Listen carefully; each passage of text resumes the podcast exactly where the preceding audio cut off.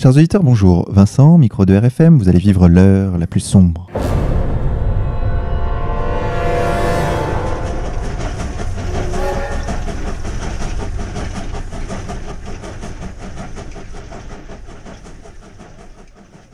Chers auditeurs, pour cette 41e émission, nous avons le plaisir d'accueillir à nouveau Félix Niche. Félix, bonjour à vous. Bonjour à vous. Vous étiez le premier invité de, de notre émission. Les premiers seront les derniers, Exactement. car le royaume des cieux leur appartient. Alors, cher Félix, euh, j'informe nos auditeurs, pour ceux qui ne le savaient pas, que vous êtes écrivain, pamphlétaire plus précisément, poète également. Ouais, surtout. Vous avez écrit de nombreux ouvrages, enfin nombreux ouvrages, tous disponibles aux éditions Contre-Culture.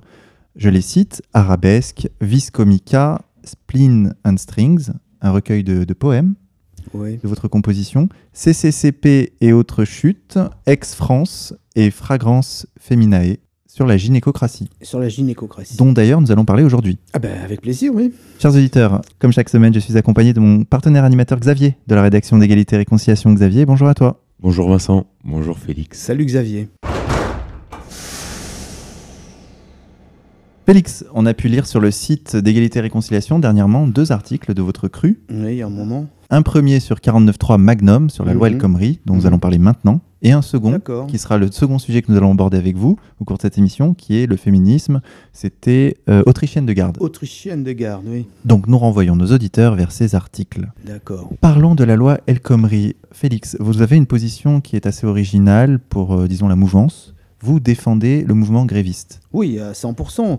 Et c'est ça d'ailleurs qui est original, parce que dans, ce que vous appelez la mouvance, euh, effectivement, on sent qu'on serait plutôt du côté du, sans le dire, du, gouvernement. Par exemple, j'écoute souvent les, émissions de Monsieur de Lesquin sur Radio Courtoisie, et tout, dans cette radio, systématiquement, on, on s'en prend aux grévistes et on, on pense de ce mouvement que, qu'est-ce que, en gros, la critique, c'est que fout ce gouvernement qui n'arrive pas à briser ce mouvement.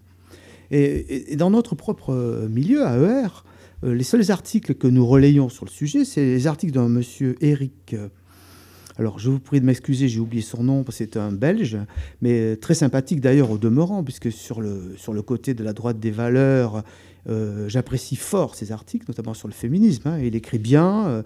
donc, ce n'est pas une critique personnelle que je fais, c'est pas une critique ad hominem, mais je suis absolument en désaccord avec lui, d'autant que on ne dit pas qui il est, ce monsieur, par rapport à, à la politique. Or, quand on prend des sujets comme la loi El Khomri, il faut dire qui parle et d'où il parle. Et lui, euh, c'est un ancien du MEDEF qui défend finalement le patronat et qui défend la loi El Khomri. Euh, J'ai lu son site d'une manière un peu plus approfondie, on s'aperçoit que, euh, que la loi El Khomri, il la trouve très bien. Et ce qu'il n'aime pas, c'est qu'il a peur que le gouvernement recule et que le gouvernement le vide de sa substance. Donc à partir du moment où quelqu'un est pour la loi El Khomri mais déteste ce gouvernement, évidemment, c'est pas pareil que moi qui considère qu'il y a une unité et que euh, ce gouvernement, il n'est pas d'un côté euh, euh, un mauvais gouvernement parce qu'il fait le mariage gay, parce qu'il il fait un état d'urgence, parce qu'il il est le gouvernement le plus extrême de la décomposition morale, mais c'est en même temps, euh, dans le même temps, un gouvernement de l'extrême droite du capital et qui le prouve. Valls, c'était- c'est un, c'est c'est un, euh, un homme de la droite, hein, du point de vue, euh, de ce point de vue-là, du point de vue du capital, et la destruction du code du travail programmé, c'est un recul historique, un basculement de société qu'a bien compris la classe ouvrière et les salariés qui se battent en exigeant le retrait. Xavier? Oui, mais à ce propos, est-ce qu'il n'y a pas un, un jeu de dupes avec d'un côté l'opinion publique qui a l'impression que la CGT se bat contre la loi El Khomri, Tout à fait d'accord. alors qu'en vérité, on a quand même l'impression qu'il y a des négociations de branches, c'est-à-dire pour les cheminots euh, ou pour des professions comme ça, dont on peut le dire, les privilèges ne sont plus tellement justifiés du point de vue de, de l'évolution technique. Et d'un autre côté, la loi travail sur lequel la CGT va lâcher du lest, et ce qui permettra complètement à, à François Hollande et Emmanuel Valls de dire enfin on a tenu, on est ferme et ainsi Ouais, de suite.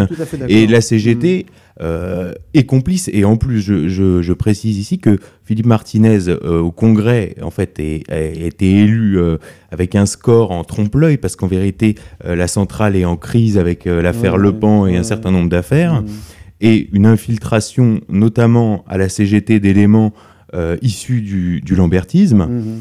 et qui pousse la CGT. On a vu des affiches qu'on ne voyait pas avant, comme euh, l'affiche euh, anti-flic Mhm. ou un certain nombre de choses. Donc il y a une politique du pire qui masque en fait un renoncement sur la loi travail. Et il y a fort à parier qu'au moment où sera diffusée cette émission, euh, la CGT aura négocié que la loi travail passera. Euh, probablement. Je ne sais pas si elle passera. Oui, je pense que là, euh, effectivement, effectivement, Martinez, là, on se demande quelle mouche le pique, puisque de son propre chef, il dit Mais on est prêt à négocier. Comme ça, il rompt en visière avec tout le mouvement qu'il a fait semblant de soutenir. Et d'ailleurs, je pense que. Mais sur ce que vous dites, Martinez, il est, aussi pris entre deux feux, si on peut dire. D'un côté, il est quand même le patron de la CGT, donc il doit euh, réfracter, diffracter euh, cette volonté de, défense du Code de travail. Donc il est obligé d'être radical. Et de notre côté, il essaie aussi de défendre son, business, c'est-à-dire comme c'est un, homme, euh, comme tous les gens de la, des, syndicats, qui est littéralement acheté par le capital. Hein, ils ont regardé ce qui s'est fait avec Thibault, etc. Sa position est assez ambiguë. Mais là, il est en train de jouer un jeu très dangereux parce que euh, se demande comment ça va finir. Parce que contrairement à la volonté de la masse des salariés qui, exige le retrait, lui vient d'affirmer qu'il euh, fallait négocier. Et il se, il se targue d'avoir eu des contacts téléphoniques avec Manuel Valls pour négocier certains points. Alors, je m'empresse de, aussi de préciser un élément pour les auditeurs, c'est que quand l'usine euh, PSA euh, Dolnay-sous-Bois avait fermé, il me semble, en 2014, c'était lui qui était aux manettes des négociations, et Michel Sapin avait, avait expliqué que c'était vraiment un, un, interlocuteur formidable. Oui, mais ça, c'est classique. C'est un faux dur. C'est classique dans le mouvement ouvrier. Le, drame du mouvement ouvrier. Moi, je, je vous rappelle que je, je vous rappelle, on, dit souvent que j'ai été trotskiste. En réalité, moi, j'ai commencé mon engagement politique de jeunesse dans l'anarchisme. Et j'ai gardé de cela... Euh, à l'aura. À l'aura, oui, mais peu importe. Mais j'ai gardé de l'anarchisme quelque chose. C'est que le malheur du mouvement ouvrier, c'est que, hélas, c'est pas une classe qui a, la, qui a le savoir, qui a la culture, et qui est nombreuse, et qui est obligée toujours de déléguer son pouvoir. Et c'est des hommes de valeur, comme Martinez, qui était un militant ouvrier, j'imagine, sincère et honnête, euh, sur PSA, mais il a été à un moment donné repéré et euh, visiblement aujourd'hui il joue un rôle absolument néfaste. Et on pourrait dire euh, qu'il est quelque part pas vendu, je ne sais pas comment m'exprimer, je ne veux pas avoir des procès, mais qui joue un rôle tout à fait, tout à fait ambigu dans ce mouvement de la loi El Khomri. Encore une fois, parce que non seulement il prétend maintenant qu'on voudrait négocier, alors que cette loi, cette destruction du Code du travail n'est en aucun cas négociable. Et en même temps, Martinez et Mailly n'ont pas une fois appelé à la grève générale. Je, dis, je, sais bien qu'une grève générale, ça ne se décrète pas. Mais là, à un moment donné, on voit bien qu'un mouvement de plus de trois mois qui ne démobilise pas, qui n'est pas épuisé par ces journées soit de moutons, veut, cherche une issue. Et cette issue, c'était tous ensemble, comme ils le disent malheureusement, tous ensemble, non seulement euh, tous les secteurs, mais en même temps une grève reconductible jusqu'à que le mouvement cède. Et croyez-moi, ce, gouvernement faible aurait été mis à genoux en dix jours de grève générale, je puis l'affirmer. Et je ne suis pas le seul à le savoir. D'où le rôle néfaste de, de M. Martinez. Xavier? Alors Félix, dans votre argumentaire, vous opposez euh, la loi travail, le code du travail au patronat. Dans une, euh, disons, dans une vision de lutte des classes un peu un peu suranné. Est-ce que, et quand on discute avec n'importe quel euh, petit entrepreneur, patron de PME ou ainsi de suite, tous vous diront que le code du travail, c'est devenu une lourdeur ingérable, que ça empêche l'embauche et ainsi de suite. Je suis tout à fait d'accord. Mais ça, c'est une question qui, qui, ouvre sur un développement qui mériterait trois heures. Mais je vais essayer brièvement de dire quelque chose. Je suis tout à fait d'accord. Premièrement, je dirais que moi, je ne m'oppose pas euh, je n'oppose pas la lutte des classes, euh, le patronat contre euh, la classe ouvrière. C'est vraiment le grand capital qui a besoin de cette loi, c'est l'Union européenne qui la veut, c'est l'oligarchie financière. Mais le petit patronat, c'est vrai, qui, qui, embauche beaucoup en France, se croit satisfait et croit qu'il va ramasser les miettes grâce à une loi, mais qui n'est pas faite pour lui en vérité. Alors, le développement qu'il faudrait avoir, qui serait très très très long, mais c'est que euh, le, petit capital, le, petit patronat euh, ne comprend pas en réalité sa nature. Euh, il, est, il fait partie d'une classe qui est périmée finalement. Parce que s'il existe, c'est uniquement parce que le grand capital veut bien qu'il existe, et il n'existe qu'en tant que sous-traitant quelque part.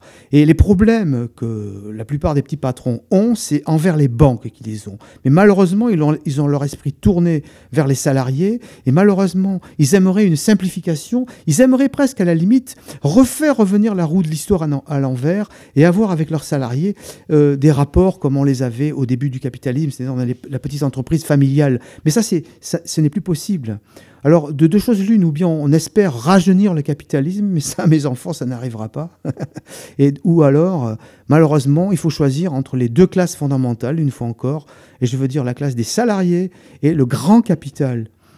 Je dis bien le grand capital. Moi, je suis plus aujourd'hui dans des motions genre communiste.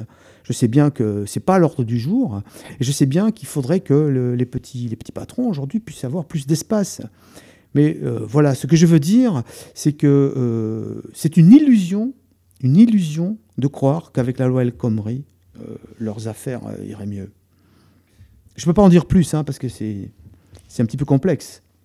Oui, les petits patrons sont aussi mal représentés que le sont les, ouvriers par la, CGT. Mais je dirais même plus, je dirais même qu'un petit patron, d'une manière générale, il travaille beaucoup plus qu'un ouvrier. Moi, attendez, je suis quand même pas euh, je ne suis quand même pas un gauchiste attardé. Je sais très bien qu'il arrive à un petit patron de travailler, euh, de travailler 12-13 heures par jour et d'avoir, euh, d'être endetté. Et de... Mais encore une fois, c'est pas la question. C'est la question de, comment se fait-il qu'il y ait encore un, petit, un petit Je le répète, à l'époque des grands monopoles comme nous sommes, ils, ils sont en gros une classe intermédiaire et qui voudraient et qui ont un peu l'esprit borné par, euh, par, l'esprit étroit de leur propre petite, petite entreprise et qui ne comprennent pas que leurs soucis euh, viennent généralement du fait qu'ils sont endettés euh, par les banques, qui, dépendent des, fournitures des, des, des, trusts, etc., etc. Mais ils préfèrent s'en prendre généralement aux salariés. Et ça, pour moi, malheureusement, il faut savoir choisir.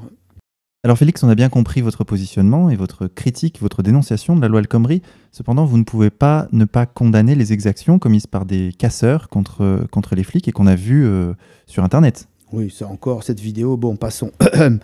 bon, euh, oui, non, c'est le genre de vidéo que moi je ne la trouve pas du tout probante. Mais vous parlez de la vidéo de cette voiture incendiée avec deux policiers. Mais je, bien sûr que je suis tout à fait euh, tout à fait euh, contre euh, ces casseurs. D'ailleurs, pour moi, dans la moitié émarge à la, préfecture. Mais ça, c'est un point de vue que je ne peux pas prouver, mais c'est une intuition. Une intuition, d'ailleurs, je dirais, qui est partagée par beaucoup de syndicalistes.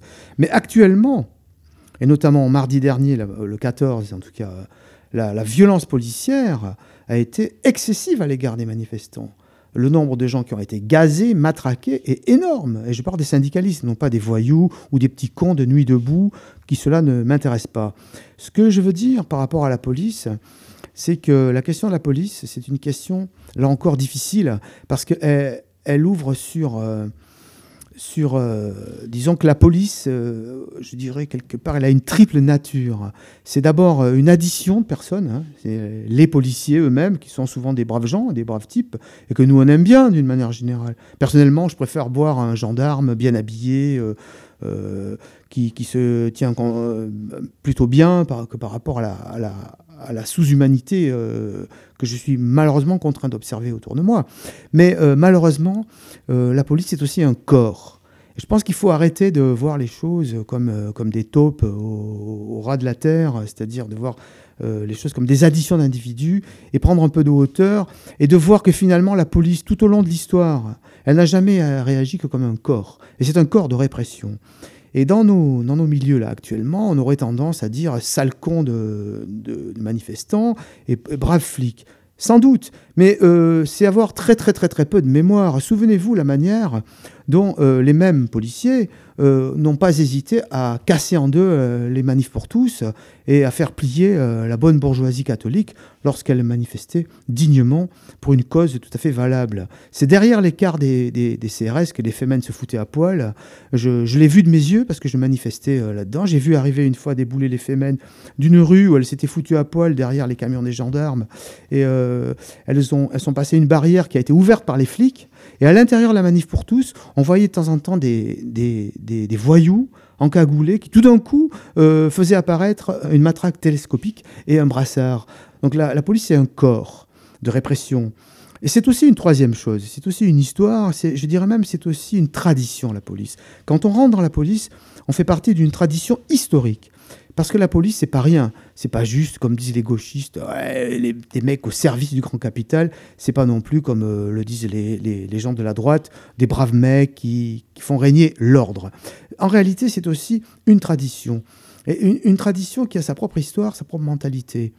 Euh, une mentalité un peu paternaliste à l'égard du peuple, euh, une vision de l'histoire.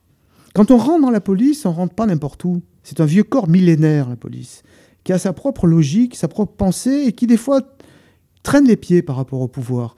C'est une certitude. Mais là-dessus, je voudrais aussi faire une remarque. Euh, un policier, un, policier dans les, dans, au 19e siècle, qui, individuellement parlant, qui rentrait dans la police, idéologiquement parlant, je voulais dire, il, est rentré parce qu'il partageait des valeurs, notamment les valeurs de l'ordre euh, contre l'anarchie, etc. Par exemple, il défense de la propriété. Aujourd'hui, euh, une, jeune femme, parce qu'il y a beaucoup de jeunes femmes qui rentrent dans la police, quels sont ces critères de rentrer dans la police? Bien sûr, il y a le, truc d'aujourd'hui, tout le monde veut chercher un travail. Mais euh, je pense qu'on n'a pas suffisamment conscience que beaucoup de, fliquettes, notamment, partagent l'idéologie dominante, puisqu'on l'appelle comme ça, c'est-à-dire euh, se bat pour le monde tel qu'il est. C'est-à-dire le monde de la gay pride, le monde où on, met en prison l'homophobie, le monde où on matraque euh, les gens qui euh, osent euh, dire un mot euh, de travers sur certaines communautés, etc. Donc elles ont une homogénéité du, fait même de leur, leur entendement personnel avec l'idéologie dominante, et du coup elles rentrent dans la police pour défendre cet ordre-là. Donc moi je pense qu'on a beaucoup d'illusions sur la police. On entend de ci, de là, oui, euh, ils disent à Alain Soral, on vous défend, on vous aime bien. C'est possible, je ne le nie pas. Encore une fois, on peut être un brave homme en étant policier. Notamment, par exemple, je pense aux braves gendarmes de province, qui sont des braves types et qui sont très utiles. Hmm Une gendarmerie en province. Les gendarmes, c'est des militaires. Oui, oui, oui, oui, oui, oui, les militaires, mais c'est un corps Encore autre chose, parce que les policiers, c'est les syndicats. Oui, euh, mais j'ai intégré quand même la gendarmerie dans un corps dans un corps de répression. C'est un corps de répression, la gendarmerie, euh, non pas au même titre que la police, mais c'est quand même un, corps de répression. Tu prends la guerre de 14-18, euh, on peut dire que lorsque les, soldats ont commencé à vouloir se mutiner, parce qu'ils en avaient marre de crever comme des chiens dans les tranchées au service des marchands de canons, c'est la gendarmerie euh, qui les a fait charger. Parce que derrière, ils étaient sûrs d'être flingués par les gendarmes. Alors voilà. Alors vos réflexions tout à l'heure sur les fliquettes, qui défendent finalement le monde tel qu'il est. Enfin, je dis, je dis pas ça de toutes les fliquettes. Il y en a sûrement de, charmantes. D'ailleurs, il y en a de très jolies, j'ai remarqué, premièrement.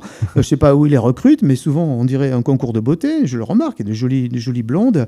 Mais je dis que je pense qu'une toute jeune femme aujourd'hui qui décide de rentrer à la police, à mon avis, contrairement à une idée reçue chez les gauchistes, c'est pas parce qu'elle est fasciste, raciste ou CRS-SS. Voyez ce que je veux dire? Mais ces réflexions nous amènent à votre deuxième article.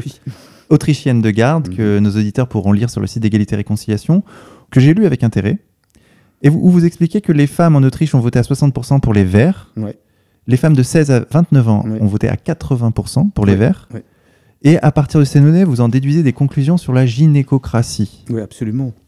Alors déjà, premièrement, est-ce que vous pouvez nous, nous résumer euh, ce qu'est la gynécocratie selon vous? Bah, La gynécocratie, c'est juste le féminisme installé, le féminisme qui a réussi. C'est une caractérisation, à mon avis, tout à fait, tout à fait euh, fondamentale de la société telle qu'elle est devenue. Et je pense que nous sommes réellement dans une gynécocratie. C'est une, pour moi une évidence. Et le droit de vote des femmes, d'abord, premièrement, je fais remarquer que les femmes n'ont jamais conquis le droit de vote, on le leur a donné. Donc euh, oui, mais c'est déjà une remarque à faire, parce que le féminisme, dans son délire, prétend que les femmes auraient conquis ceci, cela, l'avortement, euh, la pilule et le droit de vote. premièrement, le droit de vote n'a pas été conquis, il a été offert dans tous les pays. En Allemagne en 1919, euh, pareil en Autriche, en France en 1946, mais chaque fois parce que l'oligarchie au pouvoir a bien compris, et avec juste raison, les résultats récents le prouvent, que ce serait bien pour, pour leurs intérêts. Quant à la pilule, elle a été inventée euh, dans des laboratoires américains, euh, le laboratoire Lagoué Hale, si j'ai bonne mémoire, hein. euh, dès les années 40, essayée sur des populations pauvres, on a fait mourir des tas de gens d'ailleurs, par un planning familial yankee qui était à la fois raciste, eugéniste et euh, malthusien, c'est-à-dire qu'il voulait une diminution drastique des populations. Et euh, on a donc on a inventé ça. C'est pas les femmes qui l'ont inventé, ce sont des laboratoires. Et euh, en plus cette pilule, elle a été octroyée par des gouvernements de droite en, Fran- en France. Excusez-moi, là j'ai pas préparé l'émission, donc j'ai pas les noms. Mais de toute façon, je, prépare un livre sur le sujet. En tout cas, euh, dans les années 50, hein, la pilule, on appelait ça la contraception. Toute une propagande déjà euh, se faisait jour par ce gouvernement bourgeois, encore une fois, sur euh, la nécessité euh, pour la femme de s'émanciper des chaînes de la famille. hein. Donc on voit bien, et alors pour l'avortement, c'est la même chose. L'avortement, les, féministes nous font croire que l'avortement est une sorte de, de lutte qu'auraient mené les femmes dans les années 70. Non, elles se sont contentées de couiner collectivement pour avoir quelque chose qu'elles avaient déjà. Le droit à la- à l'avortement, c'est Simone Veil et le gouvernement de, euh, de Giscard, qui est d'ailleurs le même gouvernement du regroupement familial. Donc euh, on peut pas... euh, ça, c'est pour montrer déjà un premier point. Et là, en l'occurrence, dans les élections autrichiennes, on voit bien que le vote des femmes a permis de faire barrage à ce qu'on appelle l'extrême droite. Oui, c'est-à-dire barrage à, à- à finalement une rupture, une fois de plus, avec la mar- notre marche à l'agonie.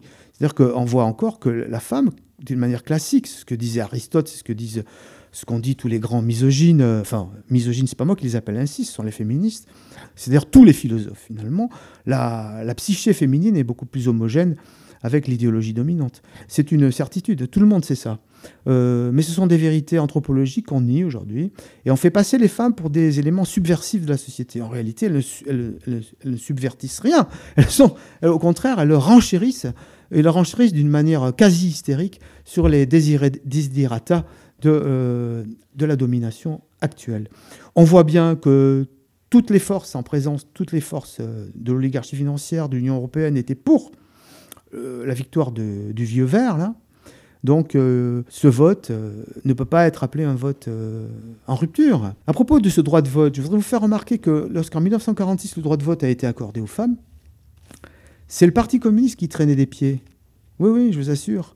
Même ils avaient fait faire des films à un type dont j'ai oublié le nom, c'est le, un cinéaste, c'est le fils d'un d'un peintre. C'est des, des films euh, très... Évidemment, le PC ne s'inscrivait pas dans une logique misogyne. Il, il- disait qu'ils étaient pour ce droit de vote. Mais en même temps, ils essayaient d'éduquer.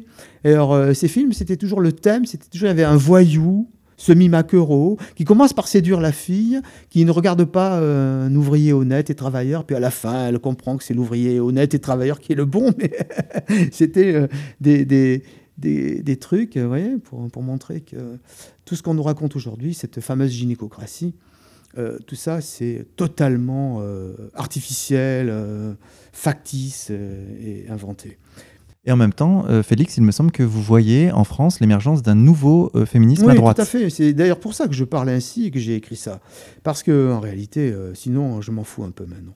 Mais c'est parce que je vois émerger, j'ai fait référence tout à l'heure à Radio Courtoisie, sur cette radio, j'ai entendu à plusieurs reprises des, des jeunes personnes, si j'ai bonne mémoire, c'est Eugénie Bastier et Madame Cluzel, qui s'inscrivent, euh, femmes, euh, jeunes femmes, qui, qui, s'expriment d'une façon convenable, ce qui nous change.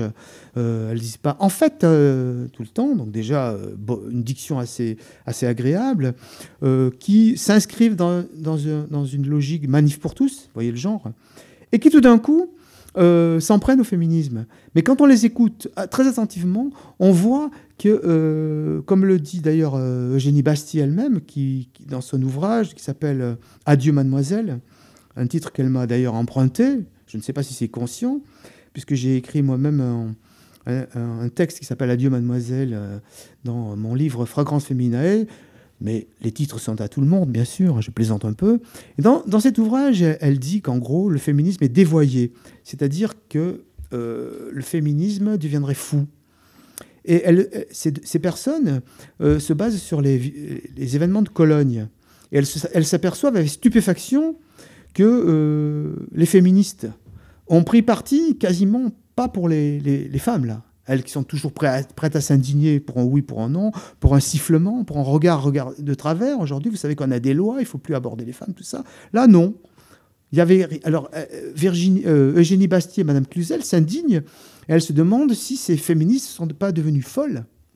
Et euh, en réalité, non. L'essence du féminisme, elles ne le connaissent pas, ces, deux dames, et il faudrait le leur apprendre. Le féminisme, moi, je le connais bien, puisque je suis né dedans, si je puis dire, hein, puisque je viens de l'extrême gauche et, j'ai maintenant euh, 60 ans. Donc, le féminisme, je l'ai vécu dans son origine, et c'était la guerre au mâle blanc, hein, euh, explicitement. Ça a toujours, le féminisme s'est toujours relié au, au peuple dit de couleur, hein, en faisant euh, des femmes, des homosexuels, des noirs, etc., des opprimés pour remplacer les classes ouvrières autochtones.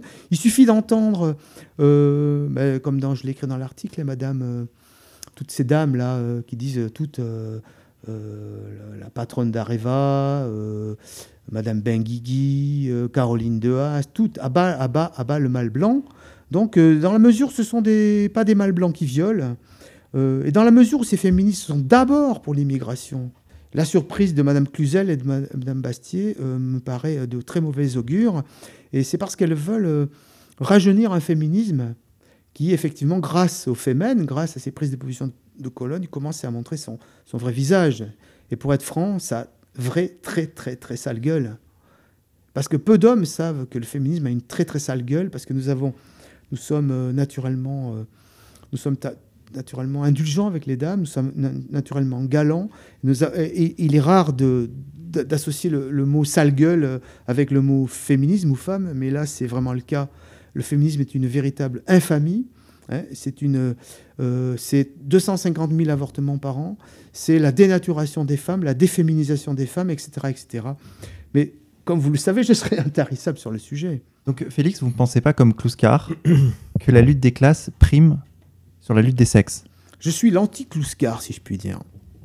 D'abord, j'estime beaucoup Kluskar, je, je- je le trouve très nécessaire. Il a écrit la, la lutte des, des classes subsume euh, la lutte des sexes. Subsumer, c'est un terme de philosophique ancien qui veut dire euh, est, est inclus dedans et est déterminé par.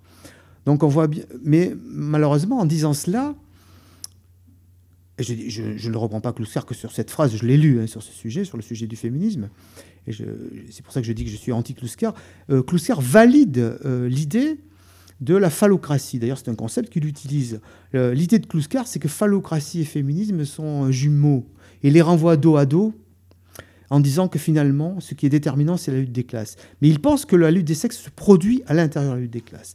Lors même que moi, je pense tout à fait le contraire. Je pense que la, lutte des classes n'est que l'actualisation euh, historique de la, de la guerre primordiale qui est une guerre des sexes. Euh, et je pense que les sexes ne sont pas du tout homogènes, ne sont pas du tout euh, complémentaires, et qu'on repère des, des, des- féministes, euh, même dans l'Antiquité, il, il suffit de lire Aristophane, et qu'il y a toujours eu à, la, à la marge, je dirais, dans la fange du sexe féminin, des individus qui ne sont pas heureux d'être des, des femmes, mais jusqu'à présent, on ne les écoutait pas. Et encore une fois, euh, cette réussite du féminisme, et donc là, on voit bien que je ne suis pas dans la même ligne que Kluskar, qui, qui, qui, est, qui dit, je pense, euh, un peu autre chose. Cette ré- réussite du féminisme est tout à fait adossée au, au- à l'impérialisme. C'est l'impérialisme qui veut tout décomposer, qui promeut tout ce qui détruit, qui n'a de cesse de euh, foutre en l'air euh, tout ce qui structure finalement, d'une part les nations, d'une part la classe ouvrière, tout à l'heure on l'a dit, et maintenant ils s'en prennent aux germaines même de, de la race humaine, c'est-à-dire son, son sexe. Ils s'en sont pris au, à, ce, à la famille. Et caetera, euh, voilà, hein, je ne sais pas si je me fais bien comprendre.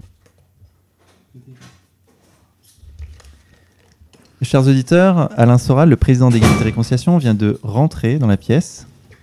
Alain Soral, installez-vous.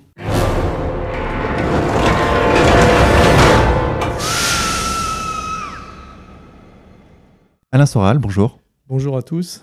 Vous revenez de Russie? Oui, Comment s'est passé ce voyage? Eh ben, très bien. J'appréhendais parce qu'il y a une tellement mauvaise euh, image de la Russie propagée par les médias occidentaux et les nôtres que malgré mon, mon sens de la désinformation, euh, j'appréhendais quand même. Et en fait, euh, bon, j'ai vu Moscou. hein. Moscou n'est peut-être pas la, Russie. Enfin, c'est sa capitale. Et vraiment, c'est c'est bien mieux que, que ce que je pensais et bien bien mieux que ce qu'on en dit. ouais. Déjà, euh, première remarque, à Moscou, tout fonctionne, quoi. Tout fonctionne. Le métro marche bien, il n'y a pas de tension dans les rues, pas de, pas de violence, les monuments publics sont, sont impeccables, il y a une douceur de vivre. Hein. Il n'y a pas les tensions qu'il y a chez nous, hein. il n'y a pas de ça beau un empire multi, multi-ethnique et multiconfessionnel, il n'y a pas du tout les tensions qu'il y a chez nous. En fait, ce qui est assez euh, amusant, quand on prend un peu de recul, c'est que la France aujourd'hui qui donne des leçons au monde entier de, droits de l'homme, de je sais pas trop quoi, c'est quand même le pays où ça va le plus mal de tous les pays que j'ai visités au monde, peut-être à part l'Algérie pour d'autres raisons. Euh, c'est la merde, elle est chez nous. Quoi. Hein. Euh, en Russie, franchement, ça va bien. Quoi. Et on a vu la réaction des médias français sur ce voyage? Oui, ça, alors j'ai été très bien accueilli là-bas, puisqu'on m'a, invité officiellement, on m'a payé le voyage euh, aller-retour, on m'a offert une suite dans un hôtel 5 étoiles. Euh, Poutine en personne est venu euh, nous saluer lors de, ce colloque, hein, sur, qui était d'ailleurs sur les, la nécessité de, des médias non alignés par rapport aux médias mainstream, c'est-à-dire aux médias sous contrôle impérial, impérialiste américain. ils, vont jamais au-delà de américain là-bas. sionistes, ils évitent le sujet qu'on peut comprendre.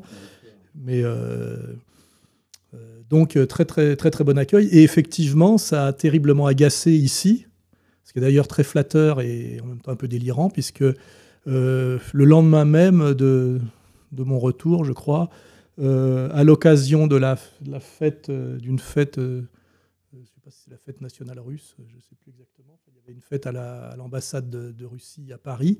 M. Kuckerman s'est déplacé pour les pleurnicher que malgré les, remarques qu'ils avaient faites euh, la, fois précédente sur ma personne, j'avais quand même été invité. C'est marrant parce que ces gens-là n'ont ni le sens du ridicule ni de la mesure. Euh, Poutine n'est pas François Hollande. Hein. Il fait de la réelle politique, certes, mais il ne prend pas directement ses ordres chez Netanyahou. Quoi. Félix? Ben, Je suis très content hein, de ce que tu dis. Euh, je suis un peu surpris quand même que tu trouves que la France euh, ne présente pas bien. Moi, je trouve que c'est assez chic quand même euh, en ce moment, surtout en ce moment avec les grèves, tout ça. Et tu dis que pour l'Algérie, c'est d'autres raisons. Ben, je me demande si c'est vraiment d'autres raisons. C'est pas le sujet de toute façon. non, mais je sais pas quoi dire sur la Russie, c'est pour ça.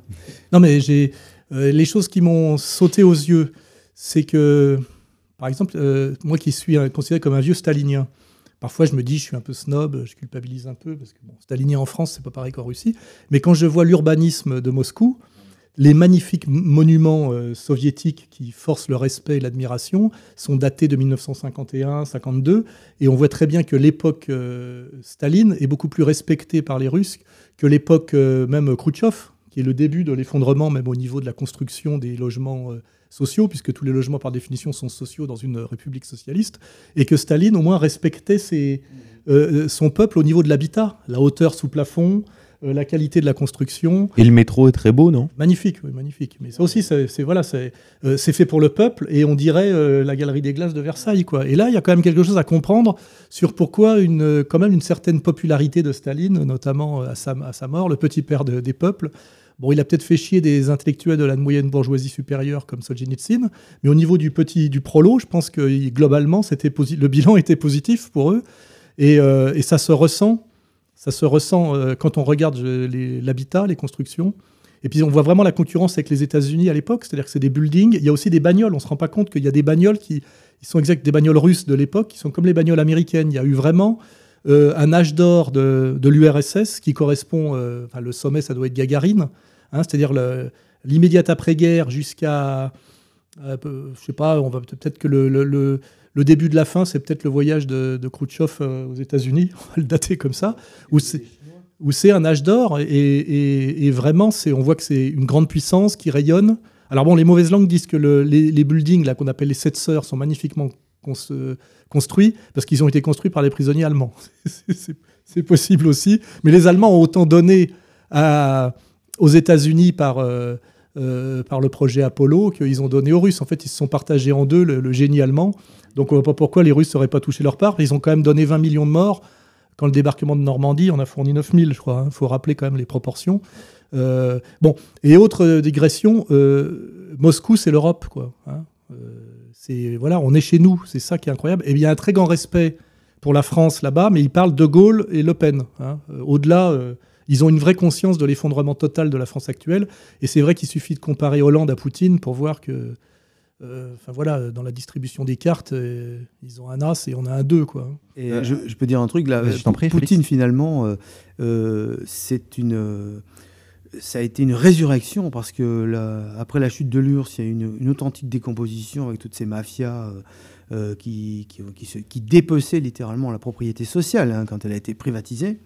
Avec euh, par euh, des jeunes étudiants de Oui, peine 30 ans, qui n'avaient d'ailleurs pas un rond, mais qui, euh, qui avaient monté des joint ventures avec la, la haute finance américaine. Il faut plus- quand même le faire remarquer. Ouais, C'est-à-dire ouais. que déjà, ils ont pris les bolcheviks sur la gueule, qui, comme l'a rappelé Poutine devant le- le- l'équivalent du consistoire, était quand même, ce n'était pas une révolution russe, mais une révolution ant- anti-russe majoritairement. Ah, il a dit ça. Bien sûr qu'il l'a dit. Il a eu le- il l'a dit devant les religieux. Il a l'air de dire euh, restez des religieux, ne, ne vous mêlez plus de politique. Décidément, Et, ils ont eu bis repetita, une fois qu'ils se sont débarrassés de la de l'épopée soviétique, puisqu'à la fin, à partir des réfugiés, euh, on peut peut-être l'appeler comme ça, a décidé que le, le bolchevisme était une horreur réductible au goulag, mais que, mais que cette épopée monstrueuse était consubstantielle à l'âme slave, alors que c'était une déslavisation ultra brutale, ultra brutale de la Russie, ce qui est admis aujourd'hui par tous les historiens, hein, parce que même j'ai fait remarquer que dans URSS, il n'y a même pas le, mot russe dedans.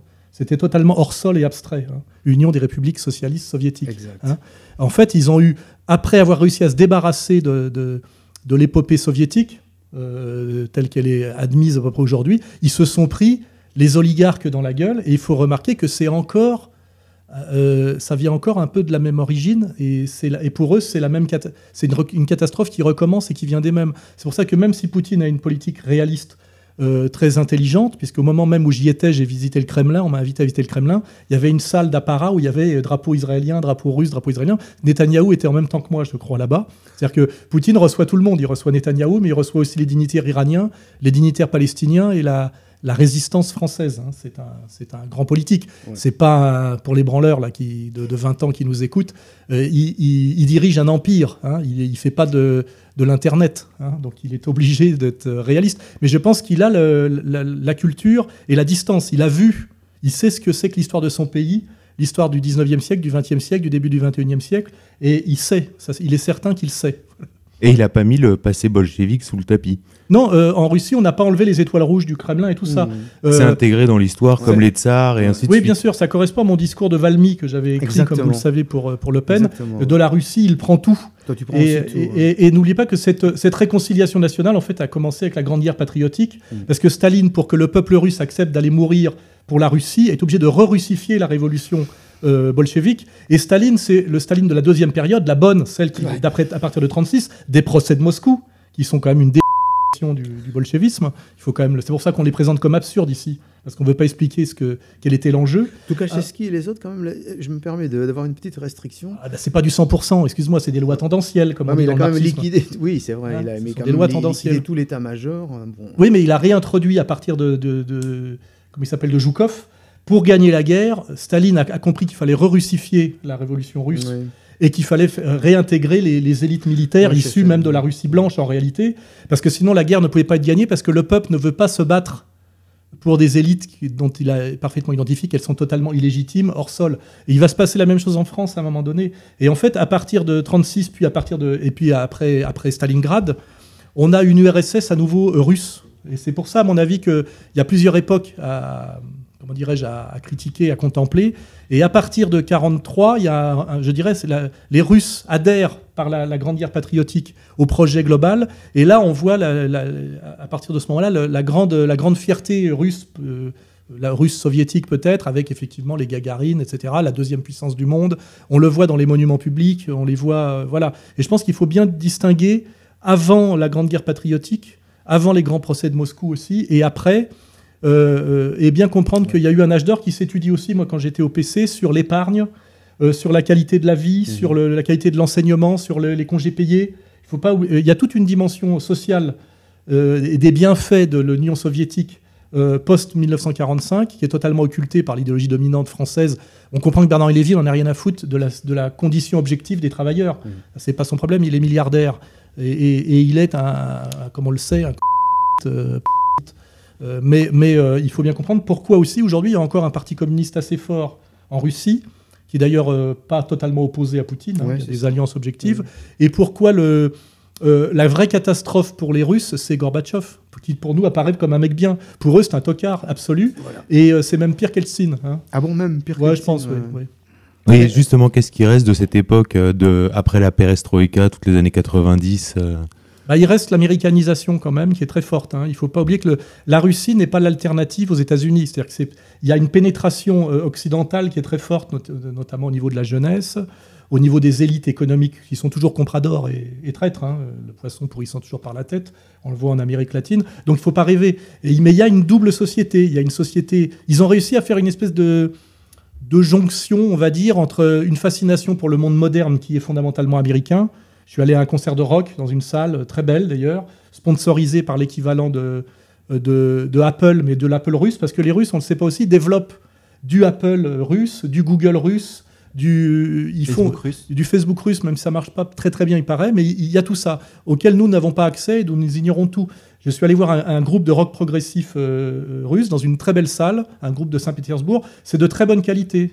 Ça ressemble un peu à du Gilad Atzmon, en moins jazzeux euh, et peut-être moins. euh, euh, bon, je ne vais pas employer de mots euh, ambigus, mais euh, c'est plus rock'n'roll et ça vaudrait le coup de diffuser en France, de même qu'on ne voit jamais les films russes euh, grand public. Je ne parle pas des films de dissidents à la con, euh, je parle des, films de guerre, des polars, etc.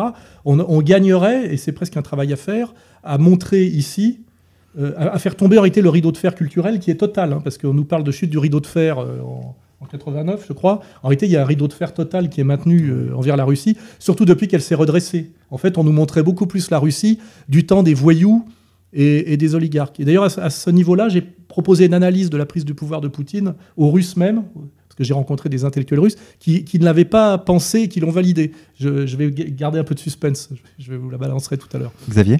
Et la jeunesse russe, comment l'avez-vous trouvé par rapport à la jeunesse parisienne, même si c'est femmes pas russes. homogène Toujours aussi belle, j'imagine. Alors oui, première remarque. C'est la première fois, moi, qui, qui vis à Paris beaucoup. Chaque fois que j'ai voyagé à l'étranger, il n'y a, pas- il y a pas de femme plus belle euh, Ouais. que les parisiennes. La seule fois où je peux dire que ça, euh, on est largement euh, concurrencé, c'est à Moscou. Je sais, la Russie entière, je ne sais pas. Cet empire, est- cet empire est immense. Mais en Russie, li- en- à Moscou, il y a des très belles femmes. Alors le, le, euh, le morphotype, c'est l'inverse de la brésilienne. La brésilienne est basse sur pattes avec un gros cul et un jean taille haute pour com- compenser des petits seins.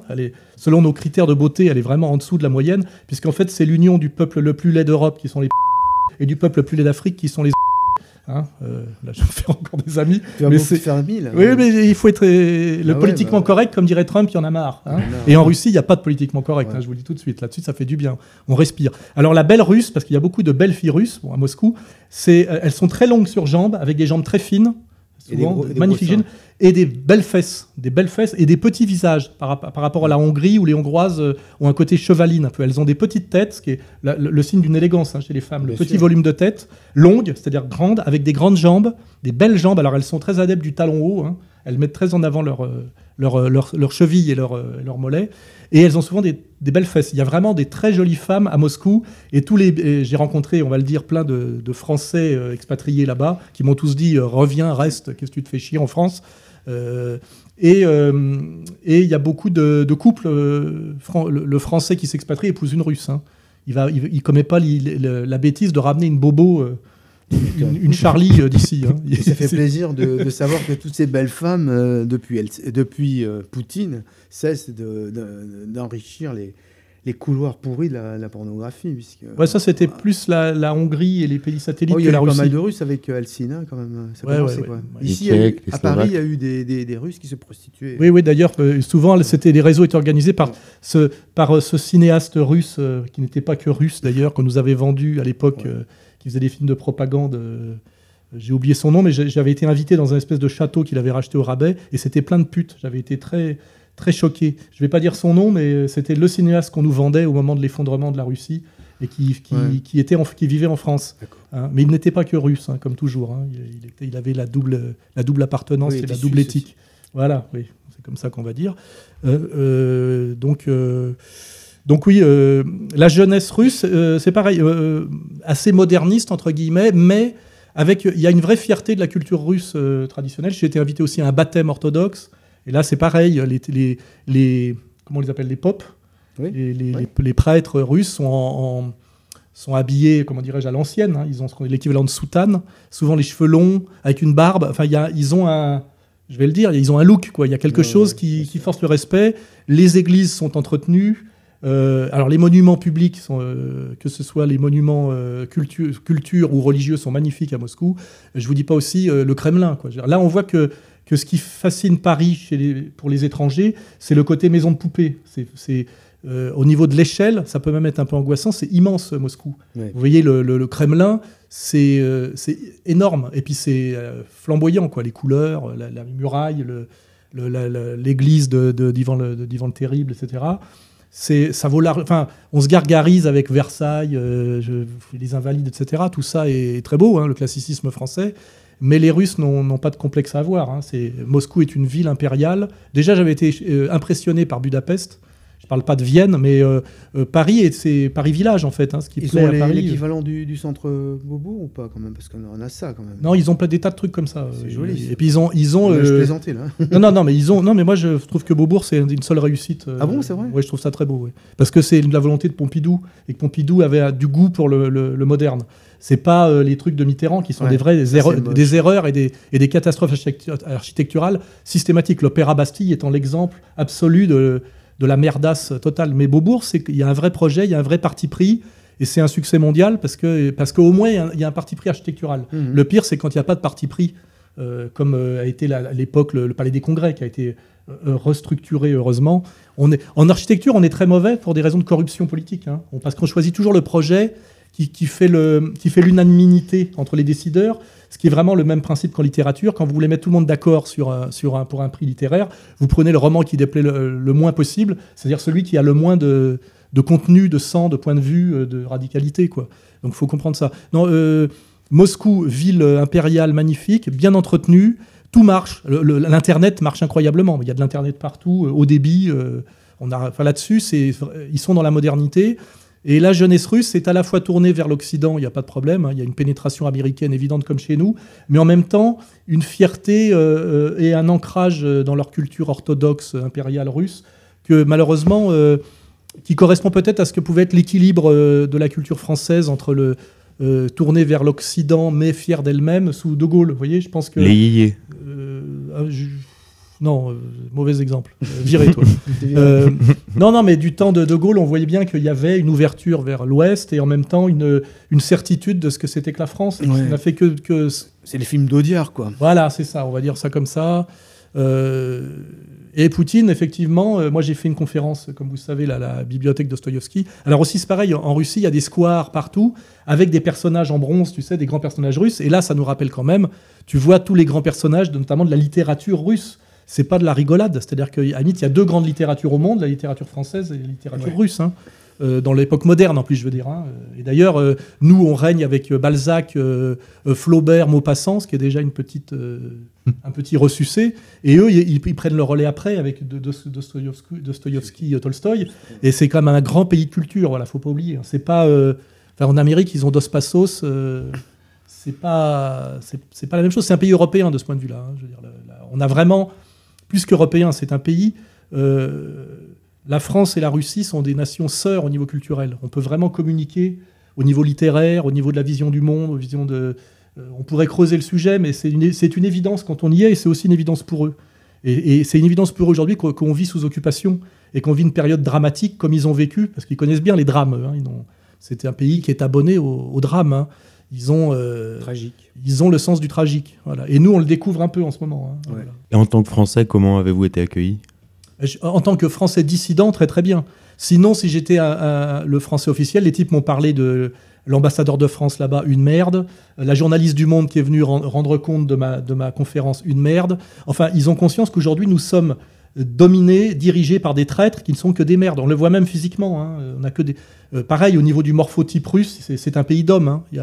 Quand on rentre en France, on voit bien qu'on n'est plus qu'un pays de fiottes. Hein. Euh, On le voit par nos ministres. On a un ministre de l'Intérieur qui est une petite fiotte d'un mètre 65. Il n'y a pas un type qui culmine à plus d'un mètre 65 dans notre gouvernement. Et même si Poutine n'est pas un, grand gabarit, quand il arrive dans la salle, puisque moi j'ai eu le plaisir de le voir arriver avec 35 gardes du corps, etc., on dirait euh, euh, Craig, le nouveau James Bond. Là, tu vois il a une présence, il a un physique. D'ailleurs, il y a des anecdotes qui circulent sur ce qu'il a fait subir à, Sarkozy quand Sarkozy est venu, là, où il l'a fait conduire tout feu éteint à, à je sais pas combien dans son 4x4 et l'autre a failli se chier dessus.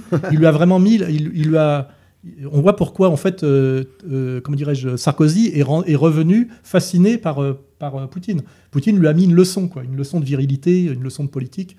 Ça, ça c'est des bruits qui circulent un peu aujourd'hui. Et d'ailleurs, on sait aujourd'hui que, qu'est-ce que Sarkozy essaye de se faire adouber par Poutine pour essayer de lutter dans la, pour les présidentielles contre Juppé, qui a été adoubé par les Américains il y a vraiment un, effet Poutine hein, quand il rentre dans la salle. Euh, Pourtant, on dit qu'il a les médias contre ses propres médias contre lui, les médias russes. Il faut comprendre que les médias euh, moscovites euh, sont pour la mondialisation, sont des mondialistes, puisque comme exactement les, élites brésiliennes, les élites vénézuéliennes, elles veulent faire du business à l'international. Comme aujourd'hui Poutine est sanctionné pour, ne, avoir ne pas avoir renoncé à la Russie puissance, certaines élites économiques et la bourgeoisie des villes, comme toujours dans tous les pays, on a, notre propre bourgeoisie américanophile et sioniste traître. Euh, euh, la vraie, le vrai soutien à Poutine, c'est chez, les élites intellectuelles de haut vol, chez les patriotes et chez le peuple, et peut-être même en province. Quand il y a une manif euh, un peu anti-Poutine en Russie, ils proposent d'affréter des trains pour faire venir les travailleurs de, des villes lointaines. Parce qu'il ne faut pas oublier que la, la, vision russe du monde aussi, c'est de maintenir, en dehors de l'intérêt économique immédiat et de la rentabilité économique immédiate, des ponts des ponts avec les, villes lointaines, puisque la Russie est un pays immense, fait de vides et de, régions hostiles, où si tu décides à un moment donné de, penser à la Sibérie en termes de rentabilité, tu abandonnes tout. Ce qui, a été, ce qui s'est passé euh, sous Eltsine. Les types étaient enfermés dans des villes euh, qui, au départ, étaient des villes de recherche, notamment du, du complexe militaro-industriel et de, et ils se sont retrouvés livrés eux-mêmes à des milliers de kilomètres sans possibilité même de, survivre, parce qu'ils n'étaient plus rentables. Or, la, vision de, impériale russe, euh, c'est un peu comme la vision euh, euh, que doit avoir un État stratège par rapport à la France des campagnes, c'est qu'on maintient des relais sociaux, des relais administratifs partout, parce qu'on a une vision globale de type social et national. Si on pense en termes de rentabilité pure, la Russie est un non-sens puisque c'est le pays le plus, immense du monde, avec des régions entières qui sont gelées euh, en profondeur pendant des mois. Euh, normalement, il devrait dire on abandonne les, trois, quarts du territoire pour rentabiliser à mort, ce qui fonctionne au, euh, au niveau, au niveau comment dirais-je même de l'agriculture et. Il faut voir ce que c'est que ce que ça doit être l'hiver à Moscou, ce que ça coûte d'entretenir euh, quand, on, comprend, nous, quand on a une vague inondation ou un hiver un peu rigoureux, on se rend compte que la, route est bloquée, les trains ont du mal à marcher, euh, ça fait des dégâts sur la voirie, il faut refaire un peu des routes, ça fait péter les trottoirs, les canalisations, etc. La Russie, c'est ça tous les ans, obligatoire pendant des mois et des mois. Donc c'est une autre, c'est une autre approche de ce que c'est que la, je dirais la, continuité administrative et la notion de rentabilité il est évident que si tu mets la rentabilité américaine dans la Russie, ils sont à limite, ils se décident d'abandonner les deux tiers du territoire et de, le laisser livrer à lui-même et d'abandonner leur population lointaine. Voyez Donc c'est pour ça que ça ne peut pas fonctionner. Euh, la Russie ne peut pas se gérer comme la Californie, hein. c'est une évidence. Hein. Et même un rapport à la nature alors oui, bien sûr, bah, c'est d'abord la nature qui commande. Pourquoi la, France est un pays aussi heureux et aussi jalousé? Parce que c'est une zone tempérée et il n'y a pratiquement aucun endroit au monde qui a un climat aussi favorable toute l'année. On a, on, est, on a, c'est pas un pays d'extrême. On peut aller bronzer tranquillement l'été sur la côte d'Azur. On peut aller faire du ski à la montagne en hiver, euh, tout en pouvant, sans, sans, avoir des températures de moins 30, moins 40. Enfin, il suffit de regarder. la France est un magnifique jardin que, que, Dieu nous a offert et qui est et que beaucoup de, que beaucoup convoitent. C'est petit, mais c'est merveilleusement équilibré. Ça a beaucoup à voir avec l'architecture française aussi, avec le classicisme français, qui est tout en mesure, en nuances et en, en discrétion. Il y a, par rapport justement aux Russes, où quand on regarde le Kremlin, il y a du rouge, il y a du vert, il y a du bleu, ça pète dans tous les sens, on est dans des, dans des, dans des gammes chromatiques extrêmes, dans une architecture extrême. La France est le pays de l'équilibre. C'est pour ça même que pour un Français, au bout d'un moment, ça peut être un peu chiant. Et aujourd'hui, c'est un pays de la mollesse, parce qu'effectivement, quand l'équilibre euh, n'est plus au service d'une vision, il ne reste plus le fait que le côté justement trop, trop mesuré. Hein ça donne la niaiserie française contemporaine et le, la version française du politiquement correct. Quoi. le charlisme, quoi. Voilà, le charlisme. Donc Alain, vous pensez que l'espoir aujourd'hui, c'est la Russie? Ah oui. Oui, oui, on a, on, sens, euh, on a besoin de la Russie pour, euh, pour nous, relever et puis pour maintenir un, faire contrepoids à l'énorme influence américaine, euh, anglo-américano-sioniste. Poutine a sans doute aussi besoin de nous pour avoir des relais, des relais, puisque la multipolarité ne se fera pas juste avec la Russie.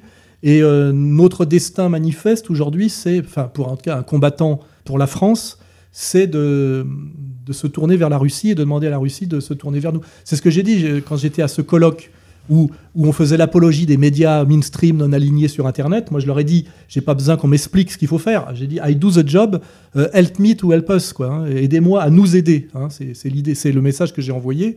Parce que j'espère à un moment donné, d'ailleurs, que, ce message sera entendu euh, au-delà d'une simple visite de politesse. Mais les, Français expatriés les binationaux euh, russes, enfin moscovites, m'ont très bien compris, ils m'ont très bien accueilli. Ils m'ont dit qu'ils allaient organiser que je puisse revenir encore dans de meilleures conditions. Et ils ont très bien compris tout ça. Et il y a d'ailleurs, euh, on pense à Alexandre Latsa, on pense à, notre camarade dont on diffuse les vidéos, Xavier Moreau. Eux, ce sont des Français qui se sont expatriés, qui ont épousé des Russes et qui se battent pour se rétablir ce lien franco-russe. Et je rappelle d'ailleurs que c'était la stratégie de De Gaulle dès le CNR. Hein. De Gaulle s'est toujours appuyé secrètement et intelligemment sur la Russie pour tout en étant dans le, dans le camp atlantiste maintenir l'indépendance française par ce subtil équilibre qui s'appelait d'ailleurs la troisième voie, qui était en fait ni Union soviétique ni États-Unis, mais maintenir la voie française par cet équilibre entre les deux. Et étant donné qu'on était dans le camp atlantiste, aussi bien au niveau géographique que politique et historique, il avait un très fort lien avec la, Russie, dont il disait d'ailleurs l'Union soviétique, pour moi, ça n'existe pas, c'est la Russie. Il disait très bien, il, avait déjà compris, parce qu'il a quand même compris beaucoup de choses, De Gaulle, même si ce n'est pas un grand militaire, c'est un très grand politique et un grand patriote ce que les gens d'extrême droite ne, comprennent pas toujours. Il avait très bien compris que la Russie allait bien au-delà de l'Union soviétique et qu'elle était bien plus profonde et qu'elle lui, elle lui survivrait et qu'elle, qu'elle perdurerait. Et aujourd'hui, justement, il n'y a plus l'hypothèque soviétique et de, se soumettre à un impérialisme communiste, etc., ce qui pouvait agacer à une époque. Aujourd'hui, on a toutes les raisons, il n'y a aucune restriction pour se tourner vers la Russie et euh, établir un partenariat. Euh, culturel et économique avec la Russie pour faire contrepoids à cet impérialisme américano-sioniste qui était en train de nous détruire. Et euh, en réalité, le respect pour la France, c'est à l'Est. Il n'est pas à l'Ouest. À l'Ouest, nous avons toujours été une civilisation rivale de la civilisation anglaise devenue anglo-américaine. Nous avons toujours été l'ennemi à, abattre, avec toujours les mêmes traîtres. Euh, il suffit de rappeler euh, ce, ce, que faisaient les Bourguignons sous, euh, Jeanne d'Arc. Hein. Et les Russes enfin déjà Pierre le Grand, ils, nous ont toujours beaucoup plus admirés, respectés et, tendu la main que les, les Anglo-Américains. Je veux dire, c'est une évidence. Hein. Et il faut rappeler cette évidence. absolument aujourd'hui, et je suis là pour ça. Mais malgré tout, Alain, pendant que vous étiez en Russie, Netanyahou était également à Moscou. Oui, bien sûr, c'est ce que je dis comment s'appelle Poutine est le, chef d'un immense pays qui, qui, est un empire, hein, d'ailleurs, un authentique empire, et il, est, il fait de la, de la réelle politique, et il essaye de, montrer qu'il est absolument nécessaire et, à tout le monde, y compris à Israël. Son message, c'est déjà de dire les Américains risquent de vous lâcher un jour, ils vous ont lâché sur l'Iran, ne mettez pas tous vos œufs dans un, dans un même panier, comptez aussi sur nous, euh, tout en sachant qu'un tiers des Israéliens sont d'origine russe. Hein. Voilà. Xavier Et beaucoup sont des Russes qui se sont fait passer pour euh, des Juifs euh, au moment de la fin de l'Union soviétique. Oui, parce qu'au moment de l'effondrement de, ce qui a succédé à la perestroïka, euh, pour survivre en, Russie, si on était juif, on était subventionné en dollars pour aller s'installer en Israël. Et il y a des types qui étaient tellement dans la merde en Russie qui se sont fait passer pour des juifs, ce qui n'est pas très dur hein, quand on voit comment ils valident Yad Vashem comme, comme comment dirais-je, victime de la Shoah, la propre la propre femme de Goebbels. Ils sont pas très regardants quand c'est nécessaire. Donc il y a beaucoup, beaucoup, beaucoup de d'Israéliens d'origine russe, parce qu'il y a un tiers d'Israéliens qui sont d'origine russe, qui ne sont même pas des juifs, qui sont des faux juifs. Euh, donc, il tient 30% de l'électorat, et en plus il y a des euh, néo-nazis donc en Israël. Donc entre les Palestiniens et les néo-nazis, il y a beaucoup plus d'antisémitisme. Et puis surtout, ce sont ces Russes qui tiennent... Ce sont ces Russes euh, israéliens, pas toujours juifs, qui tiennent toute la mafia et le banditisme israélien. Ah bon? Oui, oui, bah, ils sont plus efficaces au niveau physique. On, euh, euh, quand on connaît l'histoire du banditisme, les sont très forts pour monter les arnaques et prendre le pognon. Ils sont pas très forts pour le garder parce qu'ils n'ont pas la virilité et la, et la, capacité de violence qu'ont euh, des, Tchétchènes ou des, ou des Géorgiens ou, ou même des Serbes, etc. tout le monde le sait, ça. Hein, mais ils sont circoncis alors J'en sais rien, mais en tout cas, en tout cas Poutine joue là-dessus. C'est-à-dire qu'il dit à, à Netanyahou euh, ne comptez pas que sur les Américains, vous pourrez peut-être un jour avoir besoin de nous. Mais en même temps, je le dis, quand il invite Netanyahou, il invite Soral aussi, il invite euh, pratiquement en même temps un haut dignitaire iranien et aussi un représentant des Palestiniens. D'un air de dire, c'est moi le chef, c'est moi qui vous protège, c'est moi le patron. Et quand le Kukerman va pleurnicher à, à l'ambassade de, Russie, là, parce qu'on a, osé m'inviter, euh, ils se rendent pas compte que Poutine n'est pas François Hollande. Hein. Euh, ouais, il donne le courrier à l'ambassadeur en lui disant de transmettre le courrier à Poutine. Oui, oui, genre on lui avait quand même dit, on lui avait bien dit de pas inviter Soral. Je... Poutine a expliqué clairement à Sarkozy ce que c'était que la France à un moment donné en disant si vous continuez à me faire chier, je vous botte le cul. vous n'êtes rien. Euh, et là, il dit euh, oui, bien sûr, je protège les juifs, exact, puisque vous êtes des citoyens russes et qu'il y a la liberté de culte. Oui, bien sûr, Israël est une réalité. je ne suis pas un hystérique du voilà, je ne suis pas un Gazaoui, mais euh, euh, vous me parlez poliment et avec déférence, comme El Kabash s'est adressé à, lui. Hein, rappelez-vous euh, comment voilà, parce que Poutine aujourd'hui est, à mon avis, en tant qu'individu, l'homme le plus puissant du monde. C'est pas Obama. Évidemment, il n'est il est pas tout puissant parce qu'il est obligé de composer avec des, puissances énormes, notamment la puissance américaine sous domination. Mais en tant qu'individu, c'est probablement l'homme le plus puissant du monde parce qu'il il est à la tête d'une immense fortune. Puisqu'aujourd'hui, ce qu'il faut comprendre aussi, c'est que dans un premier temps, alors là, je vais te dire, expliquer comment il a pris le pouvoir. Si on, a le temps un peu. Bien sûr.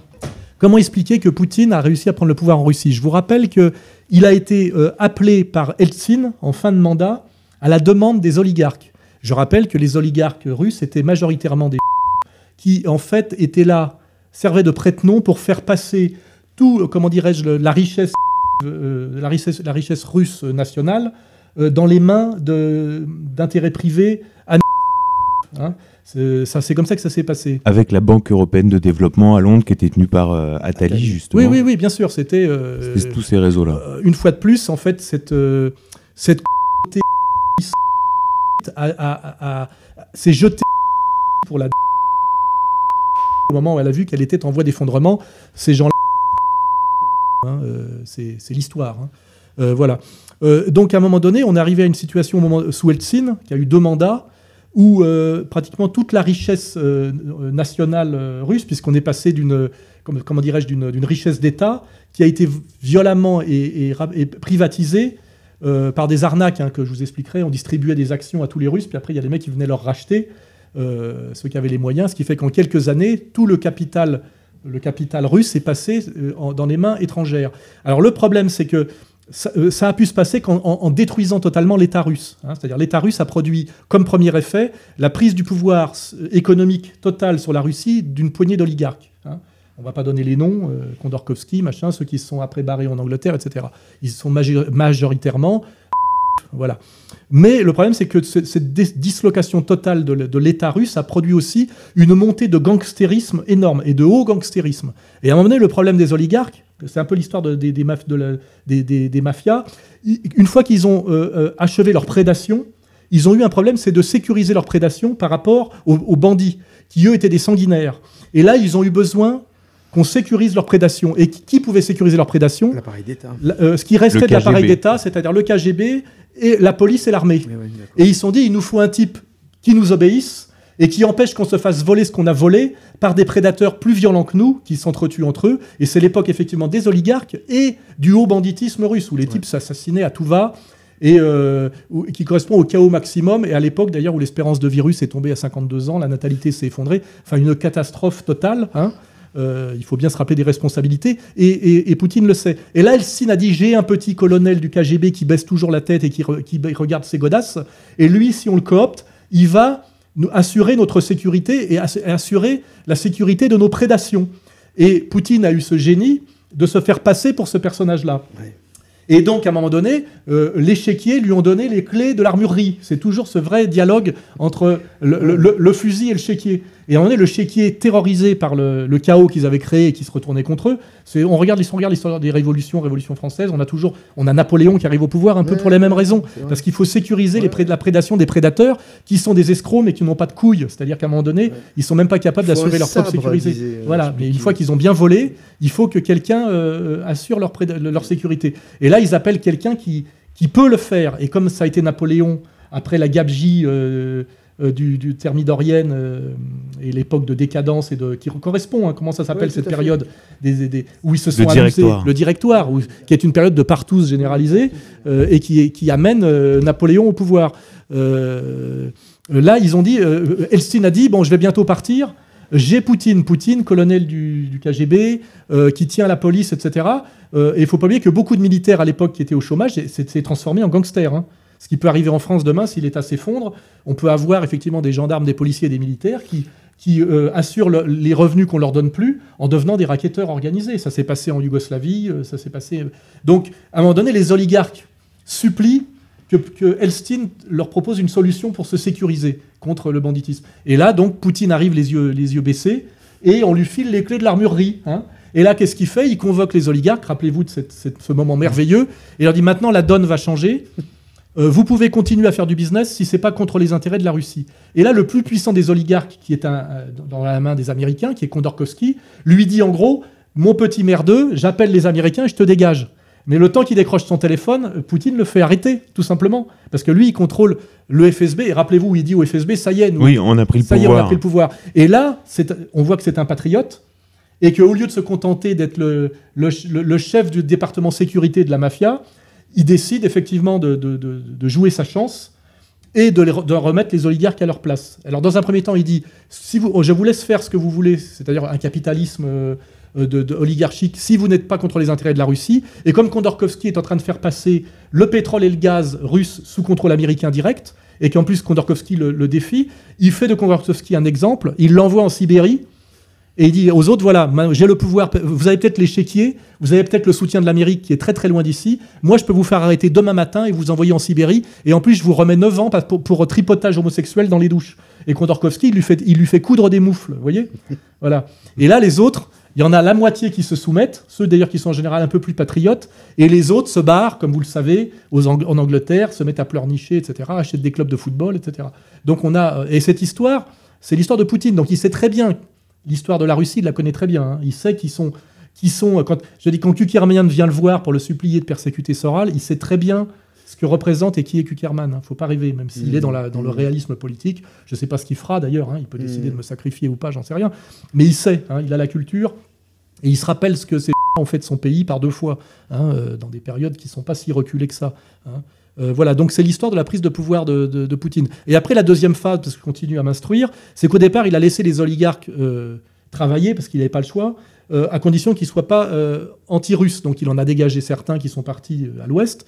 Et les autres, petit à petit, d'après ce que j'ai compris, il les a remplacés par des potes à lui. C'est-à-dire qu'aujourd'hui, en fait, l'oligarchie russe, c'est des prête-noms de la bande à Poutine. Alors on va dire que c'est une dictature, mais comme je le rappelle, euh, le bien du peuple passe toujours par des despotes éclairés, et la, et la plus mauvaise période pour le peuple, c'est démo- la démocratie. hein. Parce que la démocratie, c'est toujours le pouvoir de l'argent, et de l'argent euh, hors sol. hein, euh, donc c'est une certitude, c'est une, dans- dans- quand on a une longue vision de l'histoire, on peut parler d'ailleurs de la période stalinienne heureuse.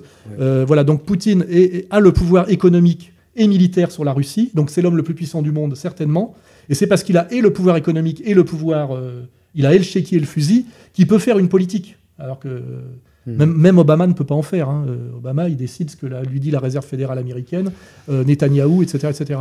Mais en même temps, effectivement, c'est fragile, comme pouvait être fragile De Gaulle ou Napoléon, parce que euh, qu'est-ce que c'est que le poutinisme? C'est un homme, c'est sans doute euh, des types qu'il essaye de former, mais il va sans doute rester au pouvoir encore quelques années. Mais qu'est-ce qui se passera après Poutine? C'est ça la vraie inquiétude des Russes aujourd'hui? Ouais. C'est pas Poutine, c'est qu'est-ce qu'on va devenir s'il n'y a, pas- il y a, pas- il y a plus Poutine et pas de remplaçant de Poutine? Rappelez-vous ce qui s'est passé après De Gaulle. hein. C'est la chienlit, euh, l'effondrement progressif jusqu'à aujourd'hui. hein. Et un truc qui paraît tout à fait euh, quasiment anecdotique ou même euh, insignifiant, et qui va devenir signifiant, c'est quel sera le résultat de l'élection américaine, puisque nous avons un Trump qui va, l'espoir, c'est qui va l'espoir, hein. s'entendre avec Poutine et euh, la tarée là qui va, à la, qui va à la guerre contre Poutine. Bien sûr, oui. Bon, Et là, c'est euh, pour une fois, euh, une élection va être déterminante. Oui, et comme par hasard, le- l'espoir pour la paix, la multipolarité, c'est plutôt Trump, oui, qu'on fait passer pour un mec d'extrême droite, Bien etc. sûr, bien sûr. Et, euh, et- et celle qui est de gauche, là, elle est entièrement dans la main du lobby militaro-industriel et, et sioniste, et elle veut la guerre à tout prix. à tout prix. Et c'est une femme euh, hystérique. euh, voilà, donc on est vraiment là dans le. Je sais pas ce que tu as dû en parler tout à l'heure. C'est vraiment le- euh, la, la gynécocratie, l'hystérocratie, tout ce que tu voudras. Et ça permet de faire une petite remarque sur Marine Le Pen, à quel point elle est dans les choux en ce moment. hein. Parce que Trump est bien l'exemple, c'est quand même une Le Pen. euh, Elle le c'est Le Pen, euh, Trump. Non, non, mais Bien sûr. que Trump est le l'exemple que l'Amérique qui a inventé le politiquement correct, qui est une invention, il faut, il faut bien le vérifier Ah bah, historiquement, euh, ils en ont marre du politiquement correct. Et quand il se fait emmerder, non mais il faut appeler un chat un chat, moi je suis pas antisémite et Je sais bien. je, je vois, je vois pas pourquoi juif serait une insulte. Hein, c'est euh, voilà, Euh, c'est comme ça. Hein, voilà. Et, et quand euh, une journaliste qui est, qui est une putain euh, habillée en hôtesse et qui, qui aurait pu être, euh, qui dit, euh, vous vous permettez de manquer de respect, machin, il, dit- il lui répond, les Américains en ont marre du politiquement correct. On a des choses plus sérieuses à gérer.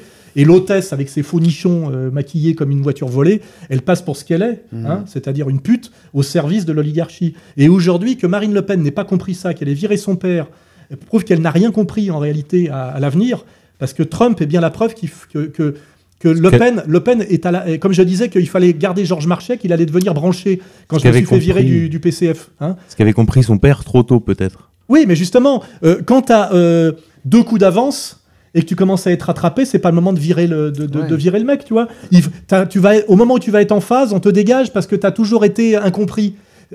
Alors que là, c'était le moment où Le Pen, tout le monde pouvait se dire, il a tout dit sur l'immigration, il a tout dit sur les dangers de, l'islamisme. Euh, finalement, c'est un homme cultivé. Zemmour dit la même chose que lui aujourd'hui sur la collaboration et sur Pétain. Et quand Zemmour parle à la grande synagogue des Victoires, il est applaudi. Euh, Non seulement il faut écouter ce que Zemmour a eu le courage de dire, mais qu'il a été massivement applaudi par les, les juifs de la synagogue qui étaient là, ce qui prouve bien que beaucoup de juifs, malgré leurs élites délirantes, folles et catastrophiques, Savent. savent que la ligne Zemmour, qui est aussi la ligne Soral, est, est la, est la voie de la sagesse Oui. et la voie même de la sécurité et de la paix et de la réconciliation nationale pour la majorité des juifs du quotidien. On devrait Et ça, avoir euh, des- plus de juifs dans notre organisation. Euh, Il y en a, il y en a, on a Gilad Atzmon, Oui, on a Jacob a- Cohen, mais ouais. on ne fait pas du, du communautarisme et du clientélisme. Bien on n'a pas besoin d'être adoubé. hein. On sait ce qu'on dit, on sait, on, sait par qui on est persécuté. C'est pour ça que moi, j'ai pas de complexe à, employer le mot juif. On dirait aujourd'hui qu'il y a une terreur dès qu'on dit ce mot-là, euh, alors que euh, il me semble qu'il n'y a pas de. Rien n'est occulté de tous ces rapports de force, de, toutes ces, de tout ce communautarisme qui est ouvertement revendiqué aujourd'hui. Bien sûr. Donc, euh, parlons, puis le- parlons, euh, parlons Le clair. dérapage permet de mener la danse après par la suite. C'est-à-dire que, par exemple, quand on refuse le dérapage comme euh, Florian Philippot, on l'a vu chez. euh, Ça a très bien marché quand il a dit à, à Valls de se calmer. Hein, il a dit euh, quand même. Et- Quand même. mais ne- Philippot n'est pas. euh, là aussi, c'est un truc qu'on pourrait reprocher à Jean-Marie Le Pen. Il fait une fixette sur Philippot parce qu'il supporte pas psychologiquement d'avoir été viré par sa propre fille. Mais Philippot est- est- est- n'est pas du tout mauvais. Euh, euh, euh, je pense que. comment il s'appelle le maire de Béziers, là Ménard. Ménard, qui essaye de faire. En fait, qui est là pour faire péter le Front National. Ouais. Alors, ça, c'est une annonce que je fais aujourd'hui. Si le Front National, quand je suis arrivé en 2006-2007, avait eu une idéologie, avait eu un programme idéologique qui était gauche du travail, droite des valeurs, il se serait protégé de la scission qui est en train d'arriver, puisque j'ai toujours dit il y a deux Fronts Nationaux. Il y a le Front National de Hénin-Beaumont qui est social, et le Front National de, de PACA qui est racial, hein, avec des petits, des petits bourgeois, des bourgeois et des rentiers au sud, et des travailleurs au nord. La, la problématique des gens du nord, c'est l'État social, qui veulent maintenir. La problématique des gens du sud, c'est l'immigration, l'islam et la rente. hein et, qui fa- et que la seule idéologie qui permettait de maintenir ces deux, ces, comment dirais, ces deux composantes, hein, qui malheureusement sont, sont hétérogènes, ensemble, c'était l'idéologie gauche du travail, droite des valeurs. Parce que tu pouvais rattraper la droite du front sur les valeurs, Mhm. et tu pouvais euh, euh, euh, comment dire, capter la gauche qui vient de plus en plus, hein, l'ancien électorat communiste, sur, la, la- sur la, la gauche du travail. Philippot, c'est la gauche du travail. Il peut pas comprendre la droite des valeurs parce qu'il est homosexuel. Donc euh, il refuse d'aller à la manif pour tous. Mais il fallait que Marine Le Pen soit au-dessus de tout ça Ouais, et, et dise plus je fais de la gauche sociale, plus je dois faire de la droite morale. Bien sûr. Et elle ne l'a pas fait. Fasse la synthèse. Et, et aujourd'hui, il y a une fronde de droite, droitière, euh, et c'est le maire de Béziers Ouais. avec Collard qui a essayé de manipuler la, la nièce. En fait, la nièce est très droitarde. Et ils sont en Ouais. train de monter la nièce droitarde contre Marine qui est collée à Philippot g- de gauche. Et je vous garantis, parce que je suis prophète, ils vont faire péter le Front National avant les présidentielles. Toute radio courtoisie aussi. Ils vont faire péter le Front National avant les présidentielles. Aujourd'hui, il y a tout un courant union, de la, union des droites débile ça. au Front National qui s'appuie sur la nièce, qui s'appuie aussi sur la- les manipulations de Collard, qui s'appuie aussi sur euh, Louis Alliot, qui, qui était à Béziers, hein, Mm, et qui est censé être le concubin de Marine et qui est pas sur sa ligne. Et Marine, elle est collée sur la ligne sociale de Philippot parce qu'effectivement, elle a, elle a tous les arguments statistiques pour montrer que l'électorat massif vient de là, Bah alors oui. que les autres, c'est la vieille. C'est la vieille arrogance bourgeoise qui prétend tenir le front sans se soucier jamais du quantitatif. hein. c'est la, quelque part, c'est la, la, vieille, la vieille extrême droite. Ils sont pour l'union des droites, eux. Hein c'est un peu la vieille extrême droite, narbonoïde. Oui, mais ils sont, ils sont pour le. Oui, c'est les narbonoïdes dont parlait Céline, euh, à l'envers. Mais, euh, mais surtout, ils sont pour l'union des droites pour des raisons idéologiques, sans se, sans se soucier, en fait, de quoi De statistiques. Alors que Philippot a son frère pour lui fournir les stats, et Marine est collée à, à Philippot, mais l'erreur qu'elle a faite, c'est de ne pas être capable de valider la, droite des valeurs, parce qu'elle-même n'est pas de la droite des valeurs. Hein. C'est une bourgeoise euh, libertaire euh, et fêtarde. Et Philippot est bloqué sur la, droite des valeurs parce que c'est un homosexuel et que tous les mecs qu'il a ramenés sont des homosexuels. Et du coup, les droitards du front confondent la ligne sociale et la ligne gay. Voilà, exactement. Alors qu'il n'y a pas de ligne socio-gay. Donc en fait, on est, dans un... Le Pen, elle l'attaque parce qu'il est juvénementiste, alors qu'en fait, il n'ose pas dire que c'est parce qu'il est, il est PD. Ce qu'avait dit euh, Roger Hollande en partant, il avait dit c'est tous les PD quand on S'ils avaient validé ce que je leur ai proposé, c'est-à-dire qu'il faut il faut proposer une idéologie de combat pour 2017, même si, quitte à sacrifier la, euh, l'élection qui arrivait trois mois après, effectivement, où c'était, on faisait un vrai changement. Il faut couper avec le libéralisme économique, ça, ça a été fait, et il faut marcher sur deux jambes. Et plus on fait dans la gauche sociale, plus on fait faire dans la droite des valeurs, pour gagner des électeurs sans en perdre d'autres, et avoir ces, ce double électorat. Ils n'ont pas fait ce travail parce que Marine n'est pas au niveau. Euh, Jean-Marie a ses responsabilités aussi. Et aujourd'hui, le système qui est tout sauf bête, c'est qu'il y a une énorme ligne de fracture au front entre les droitards qui veulent l'union des droites et Marine qui reste collée à Philippot et qui veut maintenir une ligne sociale coûte que coûte. Et le système va faire péter le front avant les présidentielles. Et Béziers, c'était déjà ce coup-là. Et ils ont invité la nièce contre la tante parce qu'elle est en train d'être manipulée contre sa propre tante. Elle est partie parce qu'elle a compris la manip. Tu dis la tante. Excuse-moi, il y a une tante et une nièce, ah non oui, oui, tu, tu, piges qu'il y a deux, il y a deux filles Le Pen blondes. Tu, qui, toi tu suis un peu quand même. Je pensais à Philippot. Non, non, non, non. Ceux qui, ceux dont ils vont se servir pour faire péter Marine collé à Philippot, c'est euh, euh, Marion Maréchal. Excuse-moi, il faut, il faut suivre un peu. Tu vois bien qu'il y avait Collard qui l'accompagnait quand elle est sortie de la réunion de Béziers, où elle a compris qu'elle avait été amenée là contre sa tante. Et Philippot euh, et Ménard qui a dit que le Front National était un marchepied qui, comme Collard, n'a jamais adhéré au Front National, n'a jamais voté Jean-Marie Le Pen, le Front National. avec valeurs actuelles derrière. Qui Ils sont là pour faire péter le Front National par la droite en, rendant inconciliable la gauche et la droite du front, parce qu'ils n'ont pas été capables de produire gauche du travail, droite des valeurs. Donc aujourd'hui, il y a un, hiatus gauche-droite au front, et les droitards veulent une union des droites.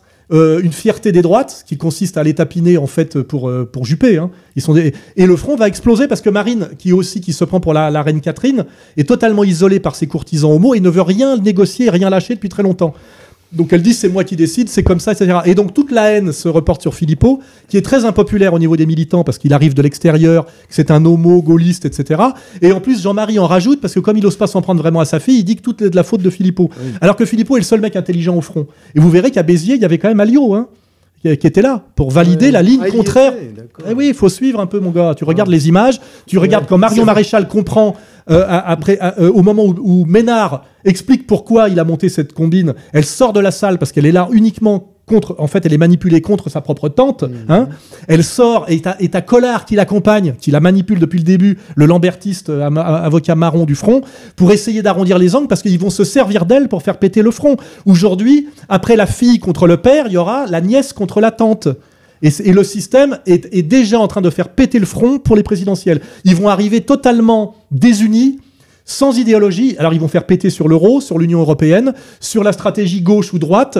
Et, déjà, euh, euh, on, est euh, j'annonce une catastrophe là.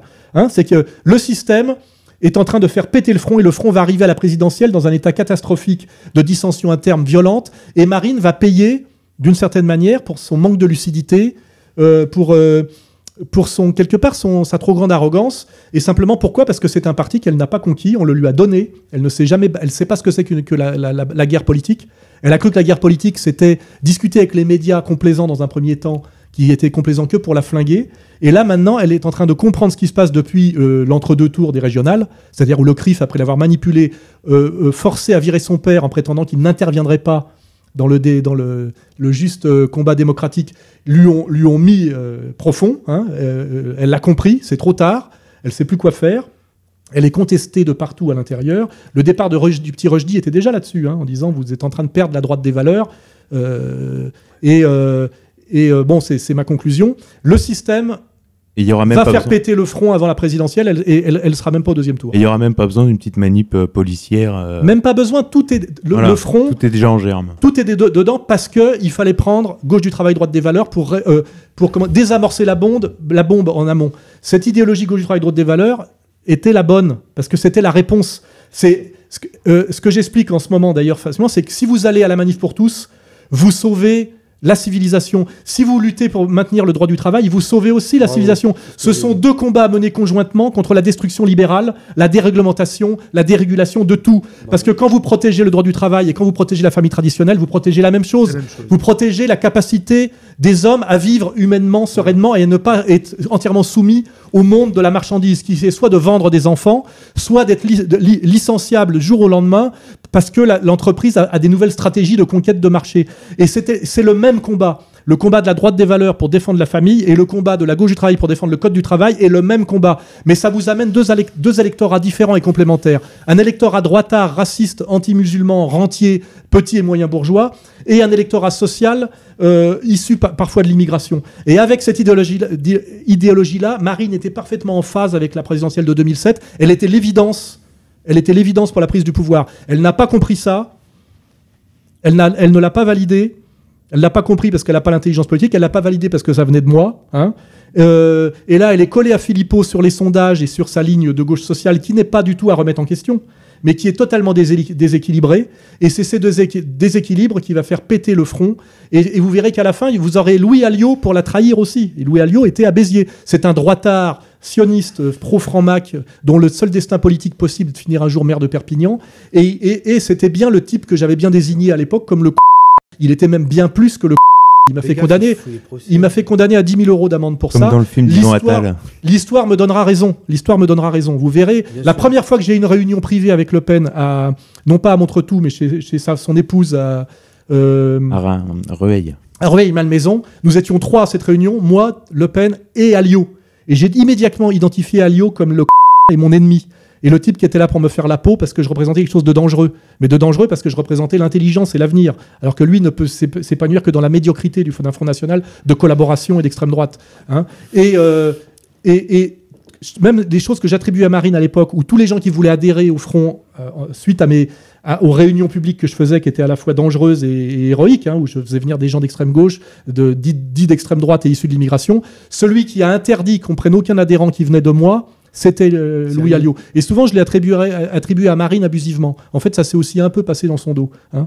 Et elle va payer les pots cassés, malheureusement, pour tout ça. Je, moi, ce que je vous annonce, c'est qu'elle finira comme Jospin euh, à l'annonce du premier tour. hein. Rappelez-vous. hein.